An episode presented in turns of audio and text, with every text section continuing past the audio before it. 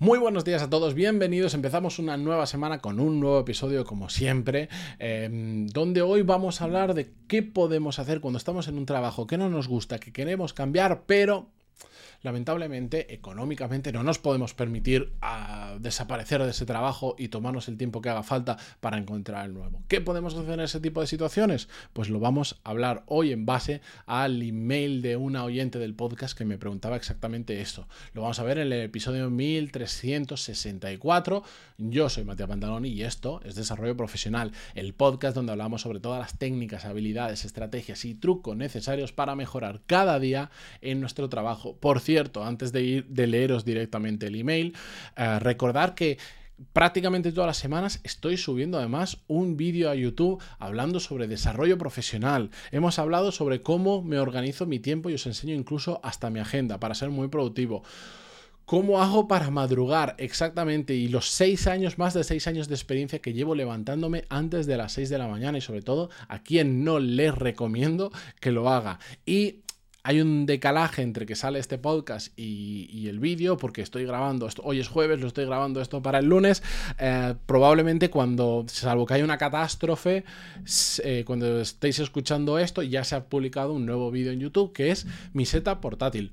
Todo lo que llevo en la mochila que me permite trabajar fuera de, mm, de un espacio fijo de trabajo, de forma eficiente, siendo productivo y sobre todo trabajando muy cómodo. Yo tengo un espacio fijo de trabajo, un puesto, digamos, donde tengo todo que no se mueve, que es este que estáis viendo ahora, los que lo veis en vídeo en YouTube, en, perdón, en Spotify. Eh, lo que pasa es que estáis viendo el fondo, no estáis viendo pues la pantalla, las cámaras, el teclado, el ratón, el ordenador, etcétera, etcétera. Otro día eso lo enseñaré, pero curiosamente la mayor parte de horas que me paso trabajando lo hago desde eh, fuera de un puesto fijo, en un coworking, en, en, oficina de clientes, etcétera, etcétera. Entonces tengo que llevar todo encima de mí que me permita trabajar bien. Y eso lo voy a enseñar en el vídeo. Entráis en YouTube, eh, ponéis Matías Pantaloni, me vais a encontrar y si no, en las notas de este programa, en cualquiera de las plataformas que lo escuchéis, os saldrá el enlace al canal o al vídeo. Bien, dicho esto, os leo el email del oyente. Dice así. Hola, es un gusto poder escribirte. Me han compartido tu podcast y la verdad, eh, tus palabras me han salvado de querer lanzarme por la ventana. Y me pone una cara sonriente. Me imagino que para quitarle hierro al asunto a tremenda frase. Ciertamente agradezco todo tu trabajo que aporta un montón a cada uno de los que escuchamos el podcast. En cuanto a temas, creo que ya lo he escuchado, pero quisiera consejos para sobrellevar un trabajo de supervivencia, donde uno no puede salir por temas económicos, pero el ambiente y la situación de la empresa no ayuda a sobrellevarlo. Un saludo desde México y gracias por todo nuevamente. Bueno, aquí hay varias cosas. Lo primero que menciona, dice que ya lo ha escuchado, pero quiere profundizar en un trabajo de supervivencia. Para quienes no lo sepáis, este es probablemente el episodio que en el último año, año y medio más he recomendado. Se trata del episodio 797 y llamado Trabajos de Supervivencia. Os explico el concepto en un minuto y si queréis profundizar, entráis en el episodio que para eso está, ¿vale? Básicamente, cuando tú estás en un trabajo y quieres salir de ese trabajo porque tienes problemas con tus jefes, con tus compañeros, porque no estás valorado, porque te están pagando mal, porque hay problemas de los que sea, muchas veces la gente em, lo que pasa es que empieza a detestar a muerte su trabajo y solo piensa en salir huyendo de ahí. Y en muchas ocasiones ese ansia de salir huyendo de ahí nos lleva a tomar malas decisiones, como puede ser para muchas personas dejar ese trabajo sin tener el siguiente.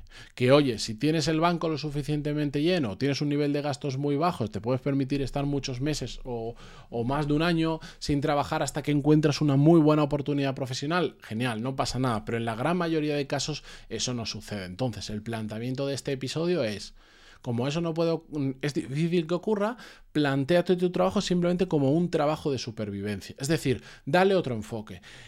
Piensa que lo, donde estás trabajando ahora, aunque tenga muchas contras, es lo que te va a financiar la búsqueda de una siguiente nueva oportunidad profesional ya como tú quieres que sea. Que no significa que dejes de trabajar y simplemente calientes en la silla, cobres un sueldo y te pongas a buscar trabajo. No, hay que cumplir con el trabajo, hay que cumplir con las responsabilidades. Pero es muy diferente buscar trabajo cuando no tienes presión económica que cuando sí la tienes, os lo aseguro. Las mayores malas decisiones que se la, la mala decisión que se puede tomar a la hora de buscar trabajo es mm, eh, saber haciéndolo sabiendo que tenemos una presión económica muy grande. ¿Por qué? Pues porque cuando se te está gastando el dinero, al final hay un momento que dices, mira, me meto en esto y ya veré más adelante, pues simplemente necesito dinero para sobrevivir. Y eso es muy peligroso, es una muy mala herramienta para tomar una decisión. Entonces, mira el trabajo como un trabajo de supervivencia, como algo que te va a financiar el siguiente puesto de trabajo. ¿De acuerdo? Básicamente... Mm, ese, es el, concepto de trabajos de supervivencia. Ahora, yo aquí tengo apuntados varias cosas que le quiero decir a, a la oyente del podcast. Tu problema no es en sí tu trabajo, que también. El problema es que no estás generando suficientes oportunidades profesionales. Es decir, la economía no ayuda y tienes un problema en tu trabajo. Entonces, ¿qué ocurre? Que estás en una cárcel estás en una cárcel, detesto donde estoy trabajando, pero como no tengo dinero suficiente, tampoco me puedo permitir el lujo de irme y ya está. Pero quedarme en la empresa es un dolor. Claro, todo esto simplemente se soluciona con algo tan difícil como tener muchas oportunidades profesionales. Y digo que es difícil porque es difícil. Se puede hacer perfectamente y todo el mundo tenemos la capacidad de generar oportunidades profesionales. Pero para eso hay que mover el culo y para eso hay que hacer cosas. ¿Cómo podemos... O sea, antes, si sabes crear oportunidades profesionales, un mal trabajo no es un problema grave, sino es un pequeño bache por el camino y ya está. En cambio, cuando no tienes ninguna otra oportunidad, cuando el 100% de lo que estás haciendo depende de ese trabajo que encima no te gusta, ahí es cuando tienes un problema. Entonces, ¿cómo podemos hacer, si la solución es tener muchas oportunidades profesionales, cómo podemos hacer para generar oportunidades? Pues hay un montón de métodos. Y de hecho, en mil formas, y las he contado a, raíz de un montón de episodios, después de más de 1300 episodios, que yo no sé cuántas veces habré hablado sobre esto. ¿Cómo se pueden generar oportunidades? Creando una red de networking, de contactos potente. Em, siendo mm, extraordinariamente bueno en tu trabajo. No haciendo bien tu trabajo, siendo extraordinariamente bueno en tu trabajo. obviamente, porque, bueno, me voy al anterior, perdón, que, yo voy muy rápido. Si tienes una buena red de networking, disculpad, ¿eh? que estoy pensando en 14 cosas a la vez. Si tienes una buena red de networking, ¿qué pasa? que empiezas a tirar de teléfono y vas llamando, oye, mm, me quiero cambiar de empresa, ¿hacemos algo juntos? ¿Sabes? Eso ocurre. Estemos de acuerdo o no estemos. O sea, sea fácil, más difícil o lo que sea, pero eso ocurre. Si eh, eres muy bueno en tu trabajo, extraordinariamente bueno en tu trabajo, que como decía, es diferente hacer bien tu trabajo. Hacer bien tu trabajo lo puede hacer cualquiera. Ser extraordinariamente bueno requiere muchísimo esfuerzo.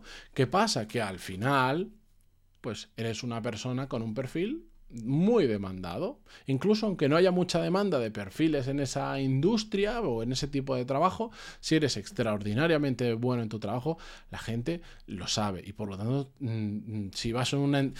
Tú vas a una entrevista de trabajo y hay 10 candidatos. Mejores, peores, evidentemente. Cada uno tiene su ritmo, su tal.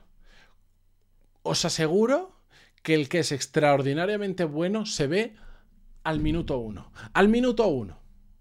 Entre los normales, te cuesta ver si es mejor, si es peor, si hay cosas donde cojea, si tiene otras skills mejor que el resto. Pero el que es extraordinariamente bueno, llama tanto la atención, se ve tan rápido, que es que es que casi no pasas por el mismo proceso de selección, es que te saltas toda la forma habitual de buscar trabajo, os lo aseguro teniendo marca profesional. Si tienes marca profesional, es decir, a más gente sepa lo que haces y que lo haces muy bien, más oportunidades profesionales se generan. Por ejemplo, yo a través del podcast cumple muchos de estos puntos que estoy tocando, pero tengo una exposición que si yo mañana dijera, imaginaos, dijera, oye, estoy, me voy a, quiero cambiar de trabajo y quiero meterme en una empresa y estoy buscando esto, esto, esto, esto, esto.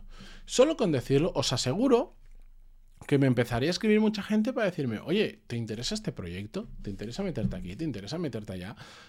Simplemente por exposición porque hay mucha gente que conoce lo que hago y cómo lo hago. Y por lo tanto, los que se sienten a gusto en cómo hago las cosas, hombre, entiendo que la mayoría que me escucha le gusta lo que digo y cómo lo digo, pues si no, sería complicado. Pero eso me ayudaría a generar un montón de oportunidades profesionales.